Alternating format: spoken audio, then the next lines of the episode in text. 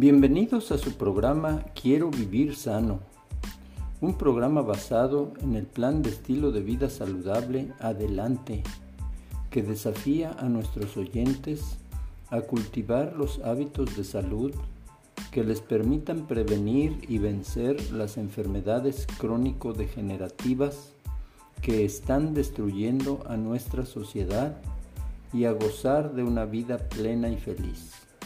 Disfruten esta fascinante aventura y si gustan, escúchenla y compártanla por Apple Podcast y por Spotify.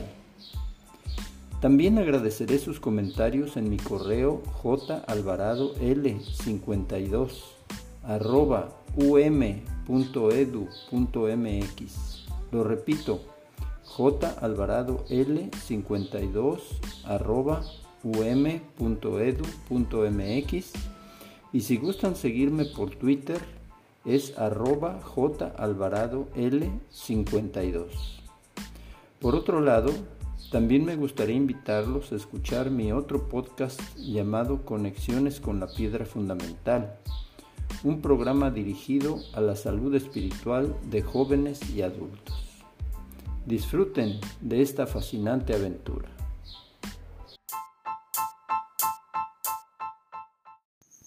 Hola amigos, aquí su servidor y amigo Jesús Alvarado López en nuestro programa Quiero vivir sano un grito de guerra en contra de la ignorancia, la enfermedad y la muerte. El día de hoy continuamos estudiando el libro Oye, tengo algo que decirte del doctor Fernando Zavala que distribuye Gema Editores. Y hoy nos toca hablar del capítulo número 10, que se titula ¿Cuánto vale un hijo? ¿Cuál es la contribución más valiosa que los padres pueden hacer en favor del sano desarrollo de sus hijos? Aunque le cueste creerlo, hay muchas evidencias de que en realidad Clemente murió porque nunca nadie le dijo que era valorado y apreciado. Clemente era estudiante de secundaria. Se dirigía al colegio una mañana cualquiera. Le avisó al conductor del autobús que lo dejara en la próxima parada.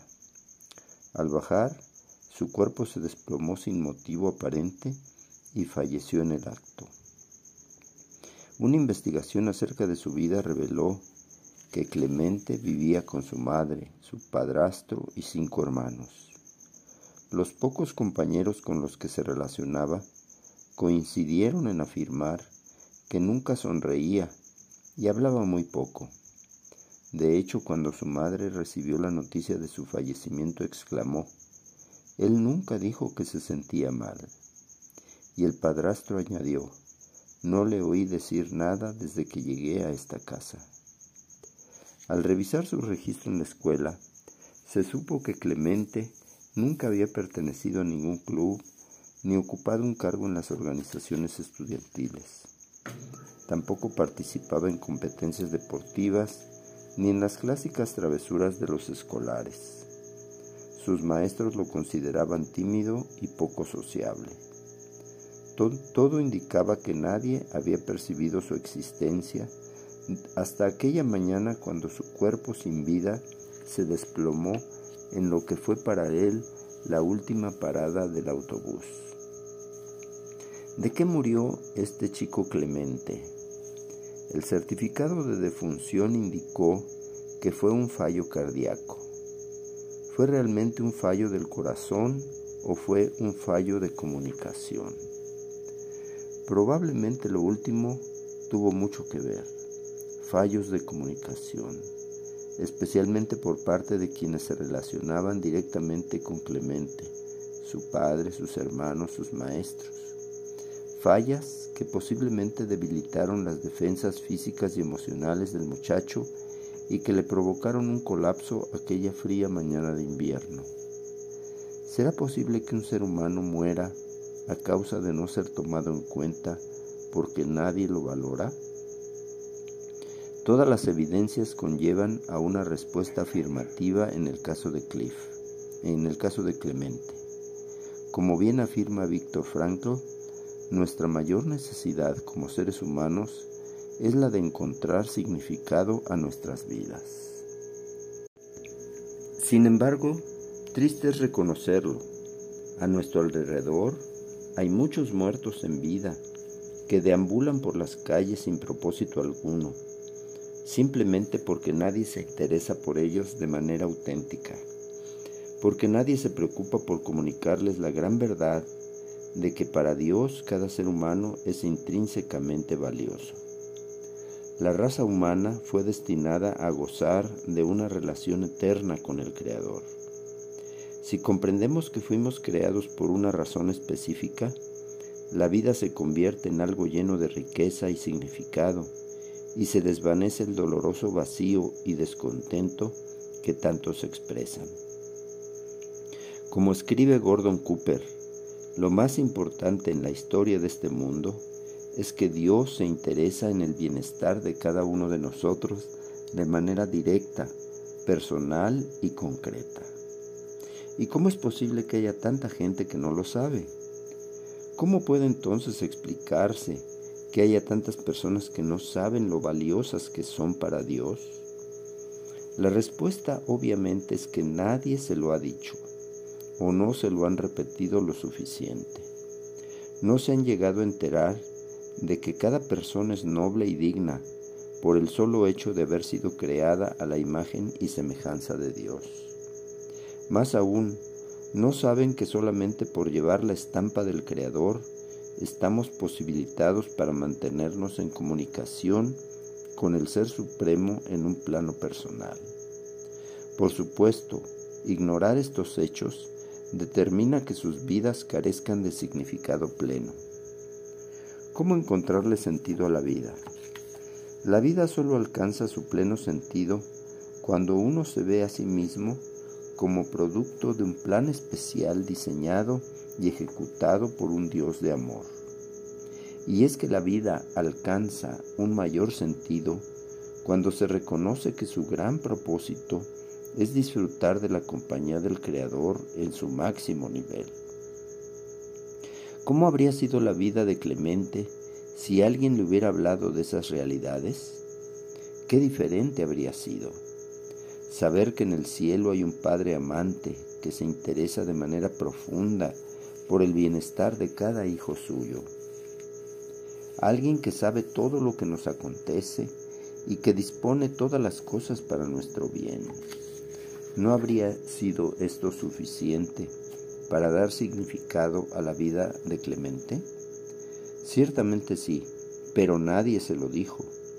Si él pudiera haber escuchado la declaración del apóstol Juan que afirma, Dios amó tanto al mundo que dio a su Hijo unigénito para que todo aquel que en él crea no se pierda, mas tenga vida eterna. ¿No le habría comunicado a Clemente este pensamiento lo importante que cada ser humano es para Dios? Pero nadie se lo dijo. ¿Dónde radica entonces la dificultad? El asunto es que nuestros hijos no se enterarán de estas grandes verdades a menos que alguien se las comunique. La más valiosa contribución que los padres pueden hacer a favor de sus hijos es inculcarles una fe y un amor genuino con Dios.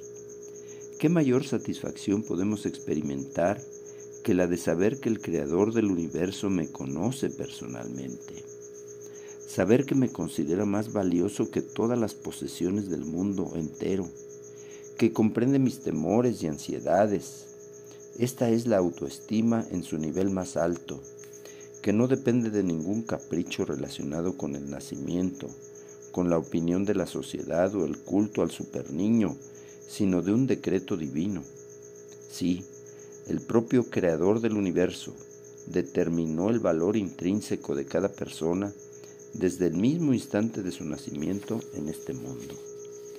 Si alguien todavía abriga dudas al respecto, la invitación es que dé una, dé una mirada al plan que trajo a esta tierra a Jesucristo, el Hijo de Dios más específicamente a la forma como se relacionó con sus discípulos. Vamos a hacer una pausa y continuamos en un momentito más. Hola amigos, aquí su servidor y amigo Jesús Alvarado López en nuestro programa Quiero vivir sano, un grito de guerra en contra de la ignorancia, la enfermedad y la muerte. El día de hoy Continuamos con nuestro estudio del libro Oye, tengo algo que decirte del doctor Fernando Zavala que distribuye Gema Editores. Y estamos estudiando el tema específico de cuánto vale un niño. ¿Cuánto vale un niño? Eso es una pregunta importantísima. La persona que más se interesa por mí personalmente ¿Se ha preguntado usted qué, qué, cualidades manifestó Jesús para sus discípulos, que sus discípulos estuvieran dispuestos aún a dar sus vidas por Él? Sin duda alguna podría mencionarse toda una lista de factores. Hay uno, sin embargo, que me atrevo a asegurar tuvo un impacto determinante en esa realidad. La señal distintiva del ministerio de Jesús fue el interés que mostró por el bienestar de cada ser humano con el cual se relacionó. Un interés tan profundo que en sí mismo transmitía el mensaje de lo valioso que cada individuo es para Dios. Uno de los grandes propósitos de la encarnación de Jesús fue el de enseñarnos el valor de cada ser humano. El Hijo de Dios ofreció a cada persona el don de la individualidad, el don de la autoestima, este es un elemento único, peculiar del cristianismo. Lo más asombroso es que en la encarnación de Jesús, por primera vez en la historia, emerge un nuevo líder espiritual que centraba todo su interés en cada persona individualmente. ¿Cómo demostró el Salvador su interés en cada persona? Al escoger como sus discípulos a gente común y corriente, al dirigir sus enseñanzas a todo el que estuviera dispuesto a escucharla, sin distinción de clase o raza, al relacionarse con gente rechazada por la clase dirigente de su tiempo. Lo demostró al acercarse a los leprosos y a los marginados, al infundir esperanza a los desalentados y calmar los temores de los angustiados, al sanar a los enfermos, a los mudos, a los cojos cuando bendecía a los niños y alentaba a las madres. También puso de manifiesto el mismo interés cuando perdonó a Pedro, quien lo había negado cobardemente, y a Judas, el vil traidor. Su amor por la humanidad era al mismo tiempo que lo perdón, su amor por la humanidad era el mismo que lo hizo venir a esta tierra su profundo e inalterable amor por el bienestar y la redención de cada miembro de la raza humana. Él me conoce a mí personalmente, hasta el punto de que tiene contados todos mis cabellos. Se interesa por mí y se solidariza con mis alegrías, con mis tristezas, pues Él es tan divino como humano y por amor a mí quiso pasar por todas las vicisitudes humanas, incluida la muerte. ¿Por qué ese interés en cada individuo? ¿Por qué atribuía valor a quienes aparentemente no lo tenían? Elena de White responde, en todo ser humano, cualquiera fuera el nivel al cual hubiese caído, veía un Hijo de Dios, que podía recobrar el privilegio de su relación divina en cada ser humano discernía posibilidades infinitas. Veía a los hombres según podrían ser transfigurados por su gracia. En su presencia, las almas despreciadas y caídas se percataban de que aún eran seres humanos y anhelaban demostrar que eran dignas de su consideración. Esto fue lo que Cristo vio en nosotros y lo que lo trajo a este diminuto planeta, posibilidades. Vio en nosotros un valor, un potencial que a simple vista no se percibía, pero que estaba allí. ¿Es eso lo que percibimos en nuestros hijos?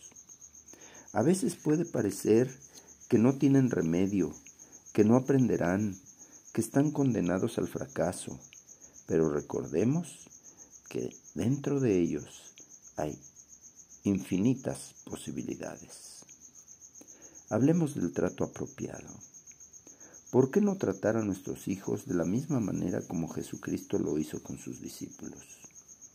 ¿Cómo podríamos imitar al modelo divino en nuestro trato con los pequeños y jóvenes, que están bajo nuestra responsabilidad? ¿Cómo tratar especialmente a los menos promisorios, los que parecieran tener menos valor? Un ejemplo de la vida real servirá para ilustrar el concepto. Una maestra supo ver sus posibilidades. Tony Campolo relata la historia de Teddy, uno de esos alumnos a quienes resulta difícil apreciar y querer. Su maestra cuenta que Teddy no prestaba atención en las clases, respondía de mala gana, sacaba malas notas y era desaseado. Pero hubo un descubrimiento decisivo.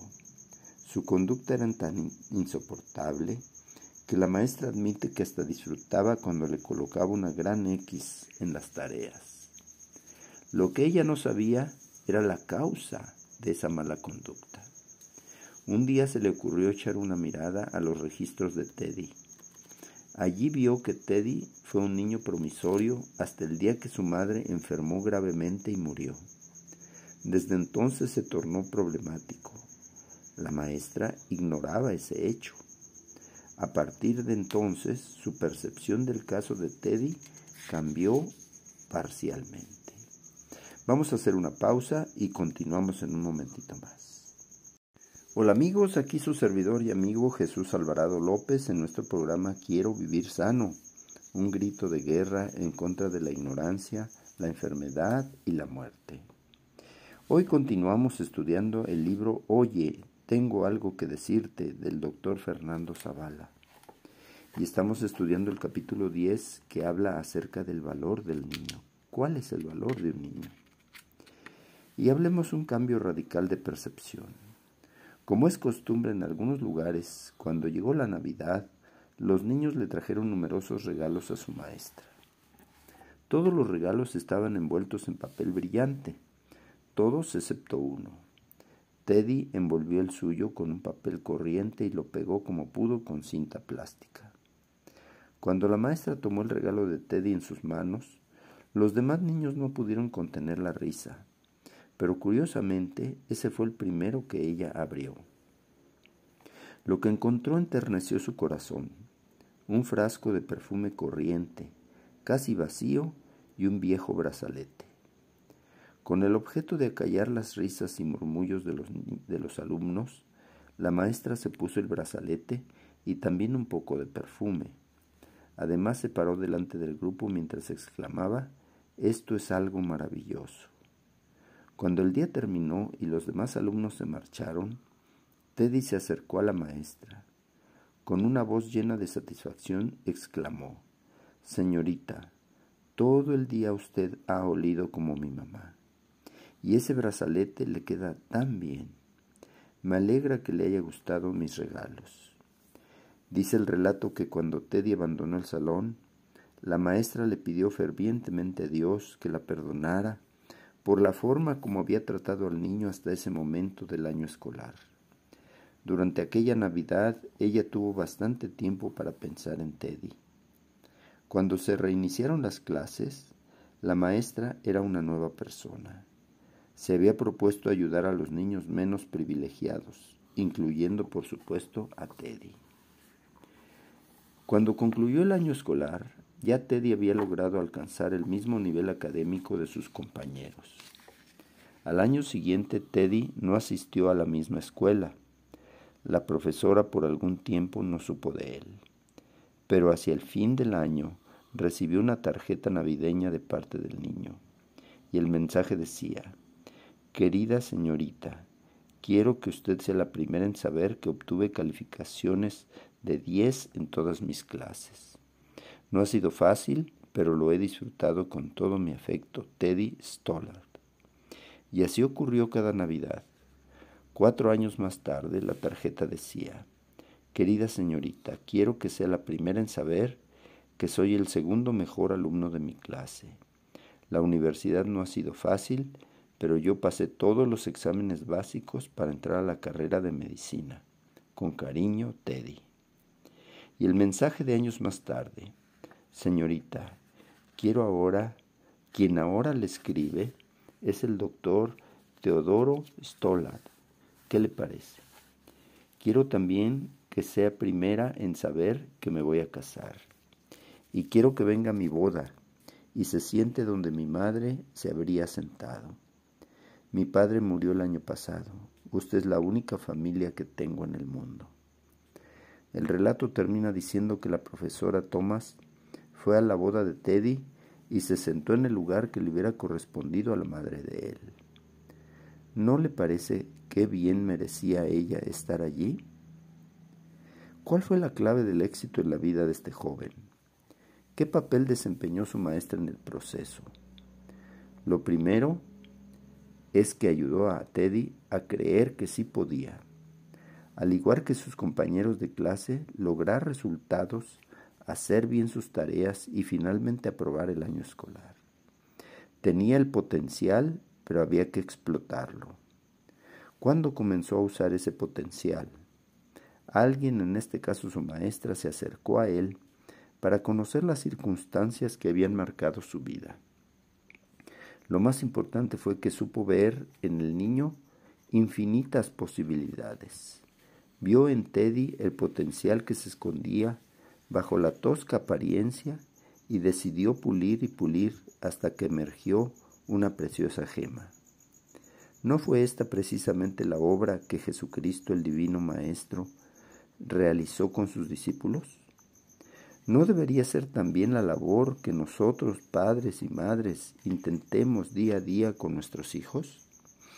Recordemos que lo básico está allí, el potencial, las posibilidades, la capacidad de llegar a ser. En todo joven y niño hay poder para formar con la ayuda de Dios un carácter íntegro y vivir una vida útil. Sí, en todo joven y niño existe ese poder, aun en esos que parecen no prometer mucho. ¿Cómo debemos proceder entonces para que ese mineral en bruto sea transformado en una piedra preciosa? Veamos las necesidades básicas del niño. Recordemos las cuatro necesidades mencionadas en el capítulo anterior, que según Cooper Smith deben satisfacerse en la vida del niño y del joven. Primera necesidad, una necesidad de significado. Ser amado y aprobado por las personas que son importantes en su vida. Segundo, competencia, hacer bien las cosas que son importantes para él o para ella. Tercero, una necesidad de poder, ser capaz de influir en su propia vida y en la de quienes lo rodean. Y finalmente, la virtud, poder hacer lo que es correcto a fin de preservar su respeto propio. Un retrato del futuro.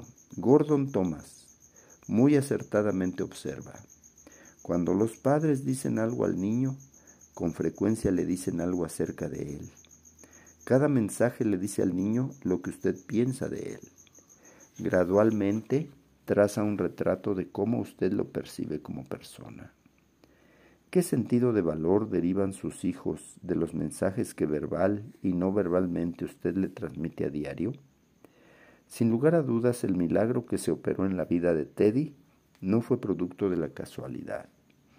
Fue el resultado de alguien que vio, no lo que el niño era, sino lo que podía llegar a ser por la gracia divina.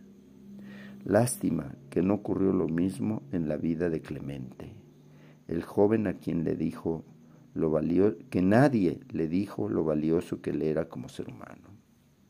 ¿Cuánto vale un niño? El valor de un niño es inestimable, al igual que nuestro valor delante de nuestro Padre Celestial. Y si un hijo es tan valioso, tanto para nosotros como para Dios, ¿por qué no demostrárselo más a menudo, por ejemplo, ahora mismo? Vamos a hacer una pausa y continuamos en un momentito más. Hola amigos, aquí su servidor y amigo Jesús Alvarado López en nuestro programa Quiero vivir sano, un grito de guerra en contra de la ignorancia, la enfermedad y la muerte. El día de hoy continuamos estudiando el libro Oye, tengo algo que decirte del doctor Fernando Zavala, que produce y distribuye Gema Editores. Hoy en el capítulo 10 estamos estudiando el valor de un hijo. ¿Cuánto vale un hijo? ¿Cuál es la contribución más valiosa que los padres pueden hacer en favor del sano desarrollo de sus hijos? Cuando creemos que nuestros hijos son un don del cielo y cuando ellos lo saben también, dos las dos partes nos sentimos realmente valorados y mucho mejor y más motivados. Cada persona es noble y digna por el solo hecho de haber sido creada la imagen y semejanza de Dios. Solamente por llevar la estampa del Creador estamos dotados de la capacidad de mantenernos en comunicación con el Ser Supremo en un plano personal, por medio del estudio de la Biblia y la oración. La vida solo alcanza su pleno sentido cuando uno se ve a sí mismo como producto de un plan especial diseñado y ejecutado por un Dios de amor y reconoce que el gran propósito de nuestra existencia es disfrutar de la compañía con el Creador en su máximo nivel. Hay libros viejos y libros antiguos, y con las ideas sucede lo mismo. Si hay un libro antiguo, ese es la Biblia, pero ninguna de sus ideas cuando son bien entendidas y aplicadas, se puede considerar vieja.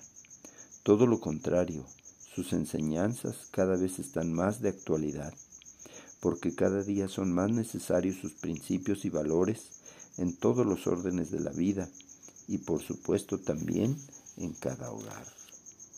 La más valiosa contribución que los padres pueden hacer a favor de sus hijos es inculcarles una fe genuina en Dios y motivarlos a que desarrollen una espiritualidad personal intensa. Según la Biblia, los seres humanos somos tan importantes para nuestro Creador que Él mismo se hizo hombre para solidarizarse con nosotros y liberarnos del mal. Cuando un adulto se siente parte del gran plan del Rey del Universo, se valora positivamente. Y cuando esa idea se la transmitimos a nuestros niños, estamos ofreciéndoles la mejor y más positiva de las motivaciones. Nuestro Creador me conoce a mí personalmente, hasta el punto de que, según dijo Jesús, tiene contados mis cabellos. Se interesa por mí y se solidariza con mis alegrías y con mis tristezas, pues, es tan pues Él es tan divino como humano y quiso pasar por todas las vicisitudes humanas incluida la muerte. Estoy en tu agenda. La otra noche, cuenta Stephen Covey, después del noticiero de las 10 pasaron nuevamente ese comercial que yo ya había visto antes. Presenta a una niña acercándose al escritorio de su padre. Él parece muy ocupado, tiene papeles por todo el escritorio y escribe afanosamente en su agenda. Ella se coloca a su lado, sin que él la note, hasta que ella misma le habla. Papi, ¿qué estás haciendo? Sin siquiera levantar el rostro le responde. Oh, no te preocupes, encanto. Solo estoy organizando y planificando algunas cosas. Estas páginas contienen todas las cosas importantes que tengo que hacer y los nombres de toda la gente que debo visitar.